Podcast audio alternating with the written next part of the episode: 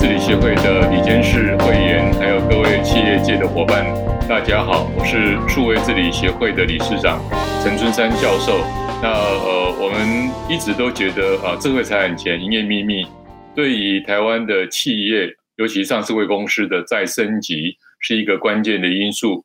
同时也是他们能够保护公司资产的一个非常重要的策略。所以，我们今天呃呃，跟我长期合作的伙伴啊，万国专利商标事务所的招成兄啊，陈所长，我们来聊一聊最近发生了很多有趣的案例哦，也是值得企业界能够呃大家重视的哦。那要不要请陈所长呃来跟大家打个招呼，也介绍今天在线上的两位伙伴是？好，呃，谢谢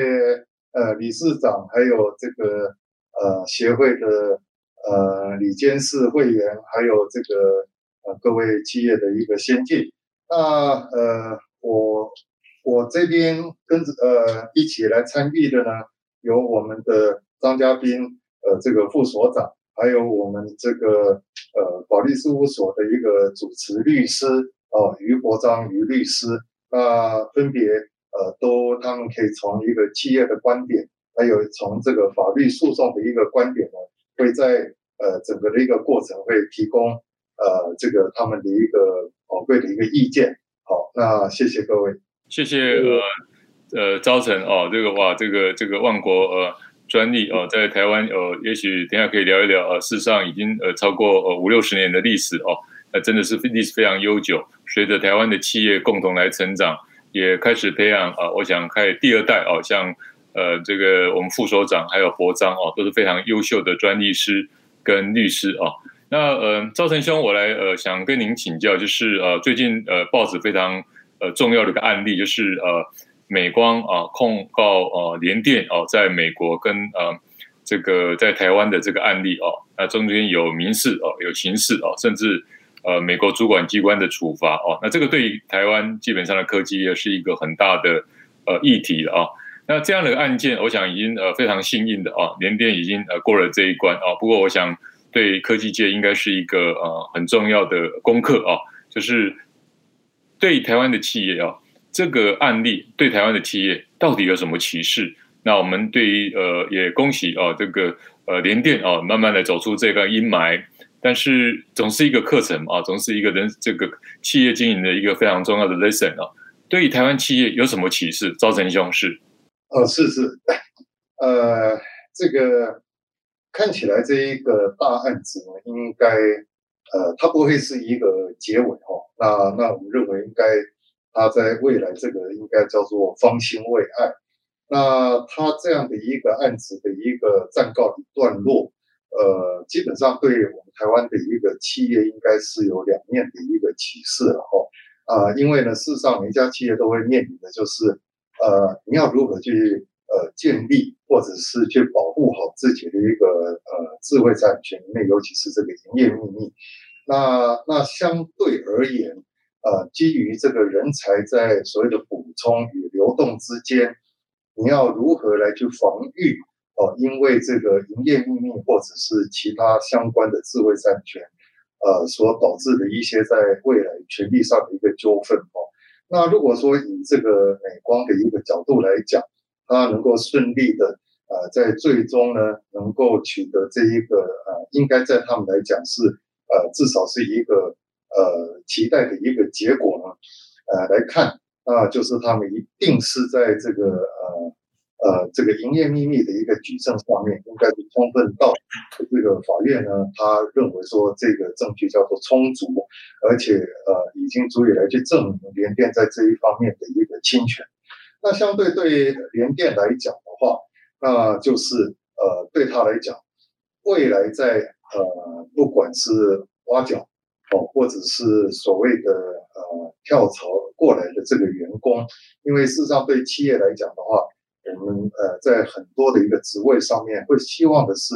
他是有经验的。那未来在这一方面呢，呃，就变成是要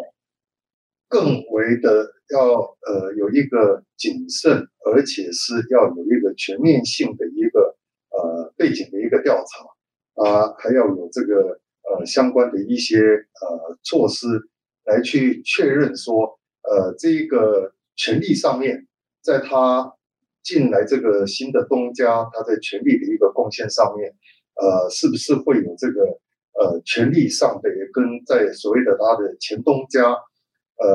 呃那边所获取的一些情报资讯，呃，是不是会有这个侵权的一个疑虑？那如果一旦发现这个员工可能会有侵害，呃，这个前东家的一个权利或者是营业秘密的时候呢，那就一定要做呃内部的一个调查，而且是要尽早的一个处分，以避免它的一个效应会扩大到未来要花更多的一个成本呃去处理。那所以呃，在以联电来讲，或者是以所谓的一个被告的一个身份，是有这样的一个呃考量，所以呢。那但是呢，毕竟联电是一个大公司哈，但是台湾中小企业还是居多。那那虽然在这这一二十年来，对智慧产权呢，大家的一个观念跟三四十年前它已经更为普遍哦，但是呢，呃，基本上在对智慧产权的一个管理，在逻辑上都还是比较欠缺的哈。所以呃，可以大致上可以这么讲哦，上一个十年呢，呃，是大家还是着重在这个。呃，专利权在技术上，呃的一个所谓的一个诉讼跟权利的一个主张，但是从联电跟这个美光这个案子来看的话，以及事实上这这几年来陆续不断发生的这样的一个营业秘密的一个呃纠纷呢，下一个十年应应该就是呃营业秘密的一个建制跟它的一个保护的一个年代哦，那所以呢，呃简单来讲就是要。加快脚步，不然的话，挑战跟这个所谓的一个损害啊、呃，只会接踵而至。哎，所以呃，这个案子我们认为，其实联电它最后它是和解，哦，因为本来是六千万美金是罚款，但是只针对刑事，不针对民事。但后来这个。制裁法院因为有这个员工又倒戈了，就是改变说法，全部认罪，所以等于就是说联电不得已只能做一个全球的一个和解。那看起来就是说联电付出极大的代价，只是说和解金没有讲是多少钱。那我想应该是应该是蛮大的。好，那从这个角度来看，就是说对联电来说，他们自己的制裁权，哦，包括营业秘密的建制跟管理，可能必须要再做。一个更大的要进呢？为什么？因为他们跟美光的这件事情，虽然在这个一七年嘛，哦，那其实已经是大概是四年前。那但是这个案子发生，表示联电可能对于不管是内部的人员管理，以及他们自己内部的制裁权的建制，都不是管理的很完善，才会造成的这件事情。那我想，就像刚才所长讲，就是说。呃，对于企业的歧视，很明显就是赶快加紧脚步去建置企业内部的制裁管理系统，不管是专利也好，营业秘密也好，甚至著作权也好，才能去应应未来越来越好显著的竞争跟挑战。那当然就是说，如果说呃有一些专家呃或者是顾问可以导入企业的话，那我想能够更使企业的脚步更更快，哎，更优化这样。密在呃，在这个案件里面，呃，我们学到很多啊。那怎么样？台湾呃，以科技业为主啊，所以一千七百家上市公司如何能够啊，赶快呃，建置营业秘密啊，那的一个机制啊，尤其在管理机制啊，这个真的是非常的重要啊。否则，它的罚款加上和解的金额啊，可能是极度可能是超越啊公司的资本额啊，或者甚至超过公司的市值，那么这个公司就面临一个很大的困境哦。那呃，所以呃，赵成兄也跟您请教，就是说，营业秘密的呃整个的呃保护哦，是有它的法律要件。那现实上啊，我们大多数啊，根据自己的营业秘密啊，去控诉啊对方侵害我们的营业秘密的呃刑事的案件部分啊，不起诉比例高达六成哦。所以显然大家对于营业秘密的认知啊是有问题的啊。所以呃，怎么样能够在管理的流程能够完整的保护？而在被侵害的时候，能够呃有效的主张权利啊，看起来呃这种呃商业上的想象营业秘密，跟法律上有效的保护营业秘密还是有差距的哦。那这个落差，这个管理机制要怎么建立？是赵成兄。是是哦，这个是呃呃，理事长，这个是一个大哉问哦，呃，尤其是在目前的这个环境，以及在美光这个案件的一个暂告一段落来看的话，呃呃，其实这个呃，甚至不不瞒呃，我坦白来讲哦，在过去呢，呃，在呃没有呃，算是说这个议题还不是呃成为显学之前呢。呃，事实上有一些观念呢，呃，他还是都会呃比较迷糊，或者是说呃，并不是呃充分的一个认知到。那这个我相信也是在台湾的一个企业界，这普遍都有这个现象哦。那那到底是什么东西？大家在认知上，呃，都是有一些甚至是积非成是的一个呃状况呢。我们应该要先从这个呃营业秘密它的一个三个要件来看哈。第一个哈。非一般涉及该类资讯之人所知者，哈，所以这边的话，那最主要的话就是在资讯，哈。那第二个，呃，因其秘密性而具有实际或者是潜在之经济价值者，哦，这个在一般上，呃，可能这个是比较呃争议性算是比较小的一个要件。那第三个，哈，所有人已采取合理之保密措施者。啊，第一个跟第三刚所讲的第三个要件呢，事实上是会有比较多，呃，对他有一个呃不够正确或者不够完整的一个认知，而来导致说会有六成的一个案件呢，会呃变成是不起诉的一个结果。那这不起诉的一个原因呢，所以简单来讲就是，呃，最主要都是没有采取到。合理的一个保密措施，哦，以为是有采取，但事实上在法律的上的一个呃见解呢，它事实上是不够的哦。那第二个是权利它的适格性哦，因为我们在看第一个要件，它是在资讯哦，那既然是资讯的话，它简单来讲就是呃本身呢，它是属于非。具体的哦，我们简单来讲就是，呃，举个例哦，材料的本身它不是营业秘密，但是它的配方才是所谓的一个营业秘密哦。那或者再举一个例子哦，可以进行还原工程的，它不会是营业秘密哦。比方说这个电路板或所谓的一个机体电路布局哦，或者是这个所谓的一个软体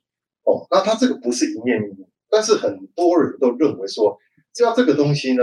是我自己本身呃所在，就是他可能他保护的一个，所以他认知到的保护措施是我在保护这个呃呃材料的一个本身，我在保护这一块电路板。但事实上呢，它并不是。所以对于这一个所谓的一个标的呃的一个认知，或者甚至是一个错解哦，这个是会导致。在未来有这个争议的时候，没有办法呃成功的去取得自己所需要的一个结果的一个原因哦。那至于这个合理的一个保护措施哦，那一般或者是我们可以来讲是说，呃不正确的一个观念哦，是要跟员工签的这个保密同意书，我有门禁的管理，我有这个呃这个。呃，这一些所谓的一般认知的一个观念，就是已经是叫合理保护措施。那事实上呢，呃，并不是这个样子哦。正确来讲的话，是不只是要有那些基本的一个机制，它还必须要有一个叫做分层负责的呃一个机制要存在。哦，不同重要性的资讯，它要有不同的保护等级哦。呃，比方说这个呃机密及机密，或是绝对机密等，而且不同的机密等级要搭配不同的一个保护措施，而且可以接触机密的人员职位，它也都是必须要划分清楚。所以呢，要建构一个软体、硬体跟制度，全方位的管理，才能够有效的成为一个在法呃法院或者是在法律上。所认可或接受的一个啊，所谓这个营业秘密的一个呃举证哦啊，简单来讲哦，呃，现在对台湾来讲，这仍然虽然现在成为险区，但是呢，呃，毕竟它牵涉到对对很多在这方面的一个呃管理人员来讲，甚至是公司的这个决策阶层啊，它本身仍然没有建立一个足够的一个完整的一个认知，所以呢，呃，自己摸索还仍然会存在一些盲点，所以应该是建议要能够去寻求所谓的一个专业的顾问，或者是呃协会的一个协助，才能够让呃这个议题呢。能够有效的一个去应用，是非常棒。是，那如果呃这个副所长或是呃博章有补充，也都随时呃提出来啊。那呃不过我觉得个人是觉得呃通常呃一般商业上，尤其 CEO 认为我努力老半天，呃所存有的营业秘密怎么会告诉起诉不成不成立呢？哦，他们一定要先把这个呃相关单位啊，那么数落一番啊。那其实呃法律上的要件。事实上是代表天平的平衡啊，所以呃，刚才所长非常讲的软体、硬体制度啊，那需要呃一些专家能够协助啊，才能够呃这个完整的保护营业秘密，尤其合理保护措施，事实上台湾呃很多呃企业啊，或是事实上是不完善的哦。那招成兄也跟您请教，就是说呃看起来哇，制裁是一个很难的事情，它事实上是一个研发，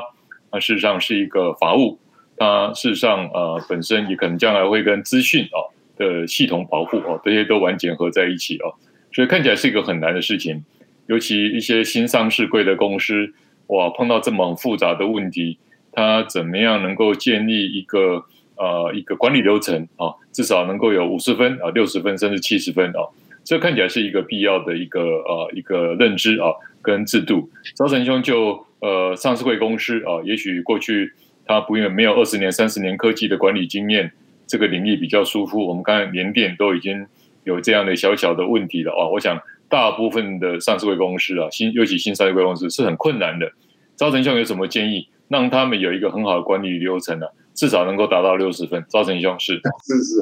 呃，你想这一个 这个也是一个呃大在问了哈，呃，这个也是一直我们在。呃，这这这这一些年来的一些经验呢，也也看到了一些存在于台湾企业界的一些状况。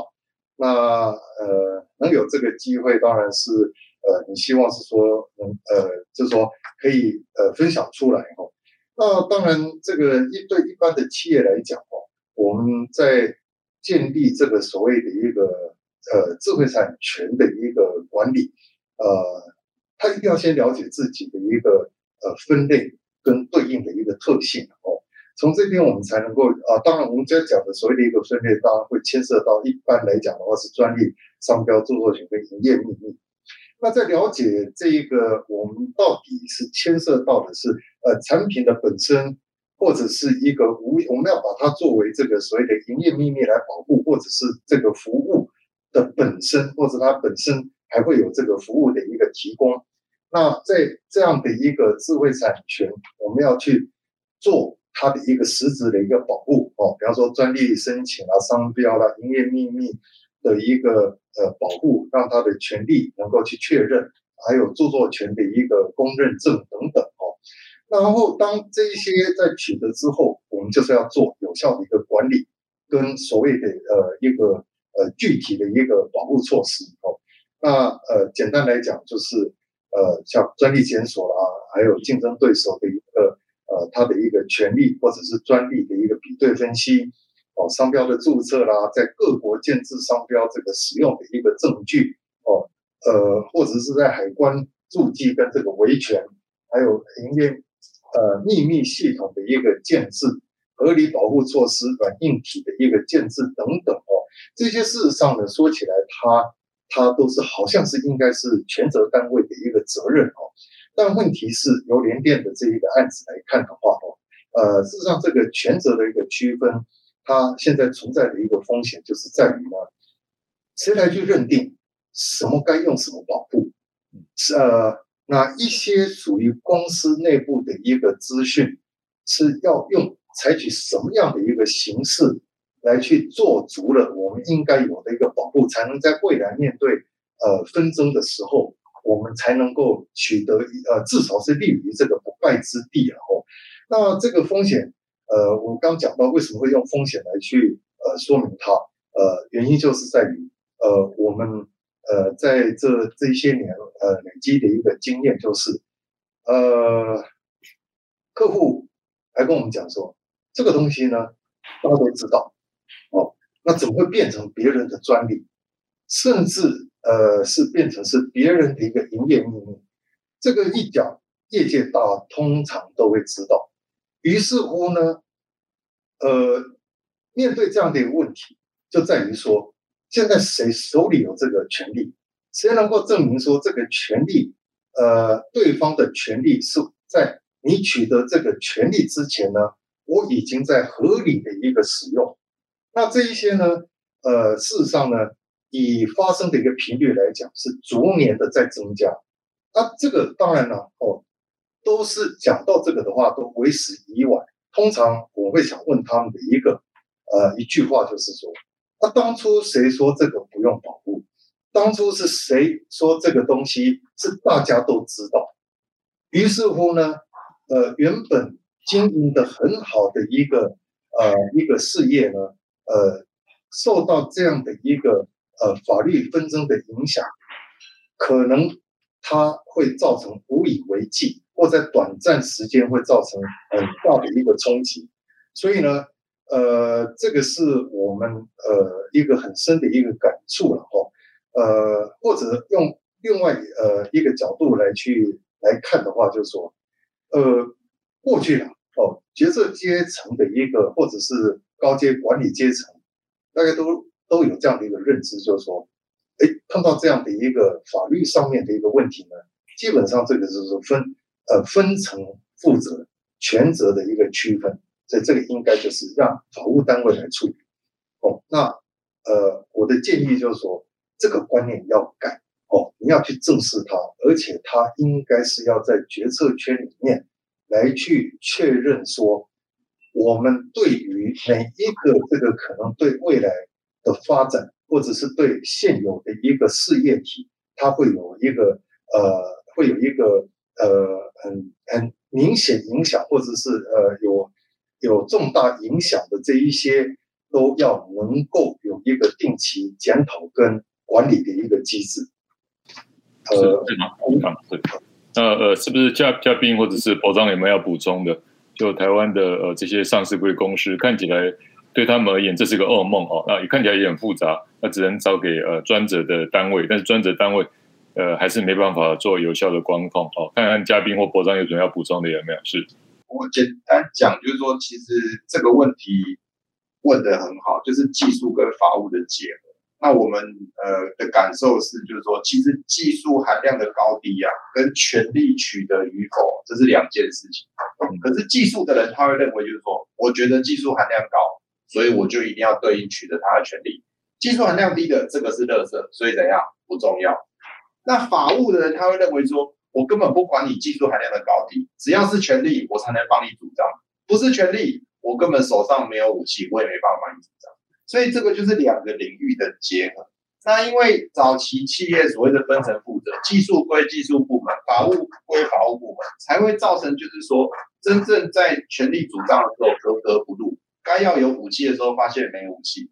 那技术人员觉得很厉害的东西。反而在市场上没有办法取得优势的地位。好，那我认为就是说，这个其实应该还是要效法所谓的这个国外大型的公司，他们有个所谓的 IP 的制裁长的这个编制。那制裁长基本上就是结合技术跟法律组合成的这个团队人，直接跟董事会报告，这个才能够把两个领域的人结合在一起。嗯，对，嘉宾有没有补充的是？呃，一呃，我补充一下，应该说依是依照我就是之前在业内经验，可能第一，另外可能还要需要有一个所谓的一个充分的一个教育训练，让全体的公司同仁都知道制裁的一个重要性。哦，那第二个是在于说有一个明确的一个奖励制度。哦，因为可能一般人会认为说，诶，就只有 R&D 才有可能产出智慧财产权的一个权利，但事实上其实可能公司的 PM 或者业务他们在解。呃，为了解决客户的一个产品的问题的时候，他可能会有一些特殊的一个想法。那这特殊的想法可能就将来可能会构变成公司非常重要的一个智慧财产。那第三个，其实我觉得更重要是在于外部顾问的一个协助哦，因为除非你公司本身就有很强大的一个法务团队或者是一个 IP 的一个团队，可是对于其实大部分的一个公司而言，他必须还是要去借助外部的一个顾问，他们的一个丰富的一个经验啊，借由这样子的一个经验的一个导入，然后来才能产生适合自己公司文化的一个制裁的一个管理的一个方式。是很很棒啊，就是呃，我想三位都谈得非常好，就是应该从决策间的风险考量，应该能够呃从呃本身从技术还要加上法务，不能只有从技术的呃含金量来判断，同时也能够呃三个一起来啊、呃、教育训练啊跟呃外部的顾问啊能够加持哦非常好。我想呃最后一个问题要请教呃赵成兄的，就是呃我们也呃我们数位治理协会的会员还有很多企业界的朋友。开始在发展，不是我们传统的所谓的，比如说软体的技术啊，或是这种，它开始在增加另外一个呃一个呃整个在竞争里面的一个竞争力啊，就是服务流程、顾客体验。尤其我想未来在元宇宙这一方面，其实呃它呃一个是一个不一样的一个过程哦。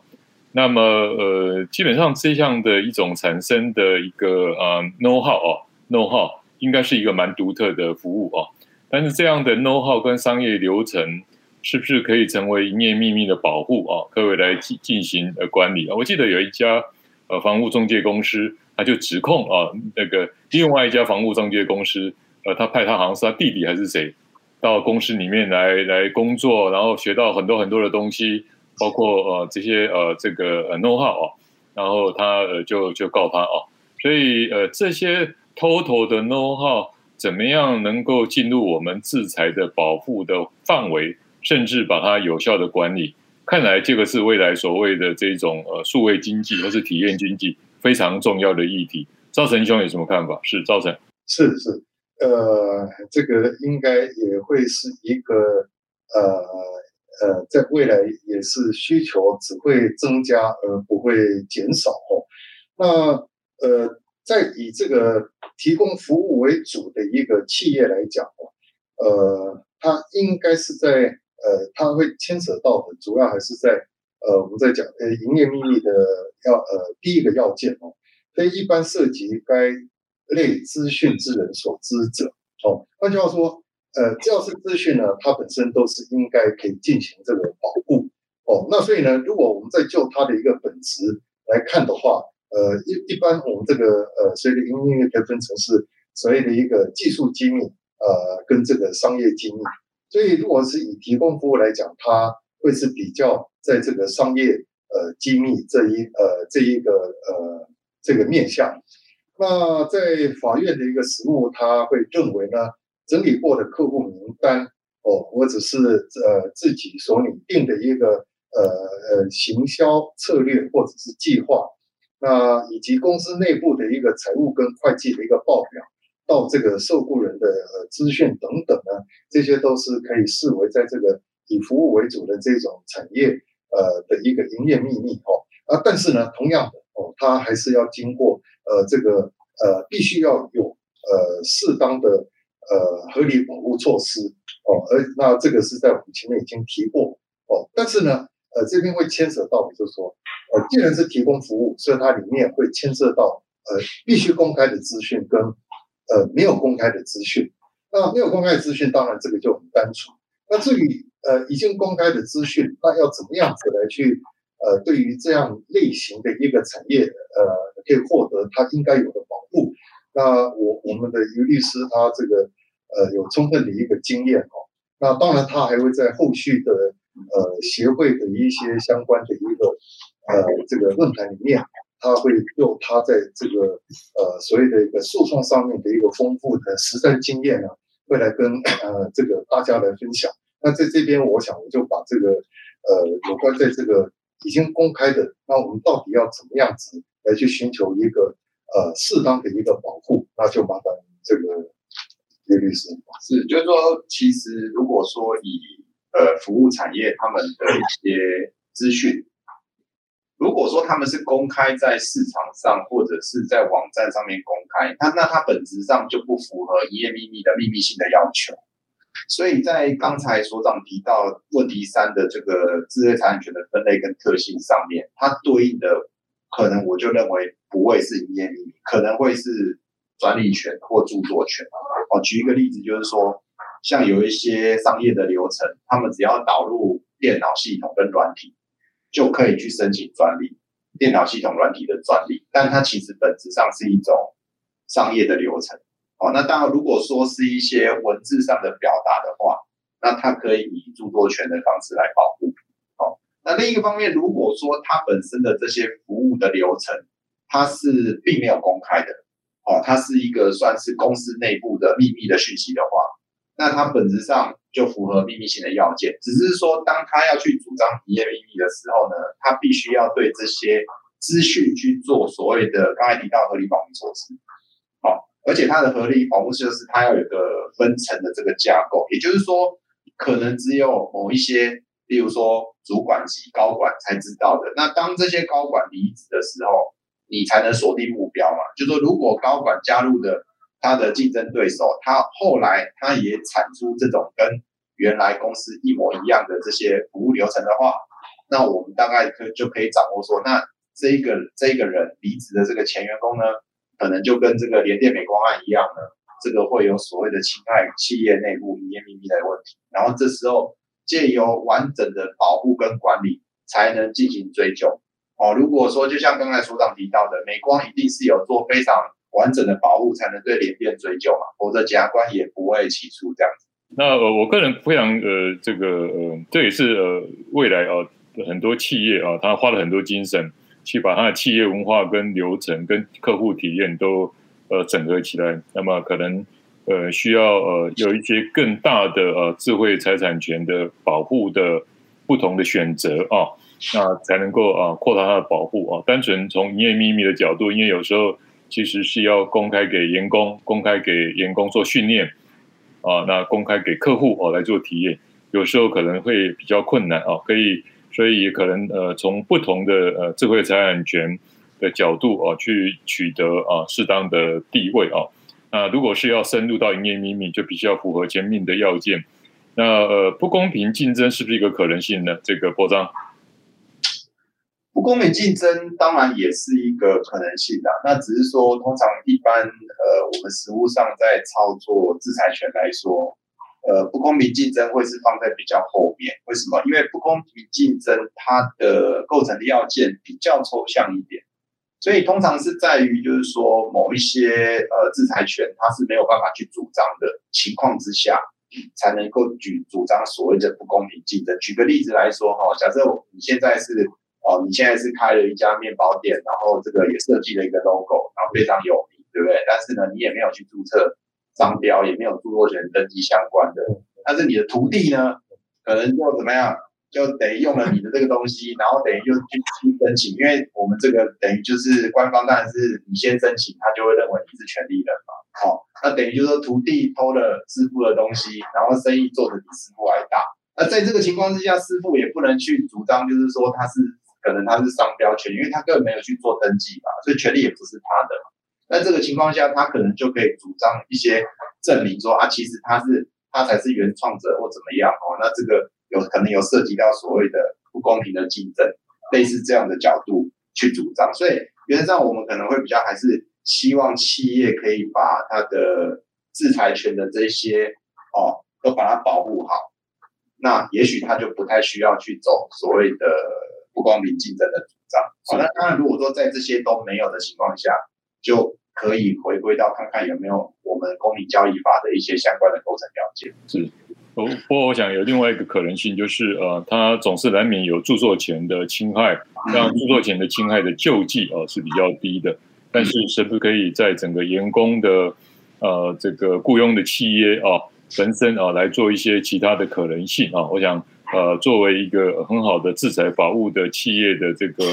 呃相关部门啊。应该有一些呃各种可能性啊，来避免因为员工跳槽，呃，万一啊没办法在智慧财产权或公平交易法能够取得保护啊，能够有一些其他的可能性。那我想，呃，今天真的非常谢谢赵成兄啊，还有副所长嘉宾，还有博章。我想我们今天学到很多呃，尤其从美光的案子，我们觉得，呃，不管你是目前市值多大的公司，不管你的历史有多久，啊、呃，美光的例子、联电的例子，让我们知道这样的惨痛的教训是足以或可能啊、让公司遭受一个极大的风险，甚至求偿的金额超过这个公司的市值啊，所以不可呃这个轻忽啊。同时，我们也觉得营业秘密跟 IP 其实它有它的专业性。它的呃专业性必须要靠自己部门的设立，同时也必须要董事会理解这是一个重大的风险，而不能只是让一个适当的单位去处理，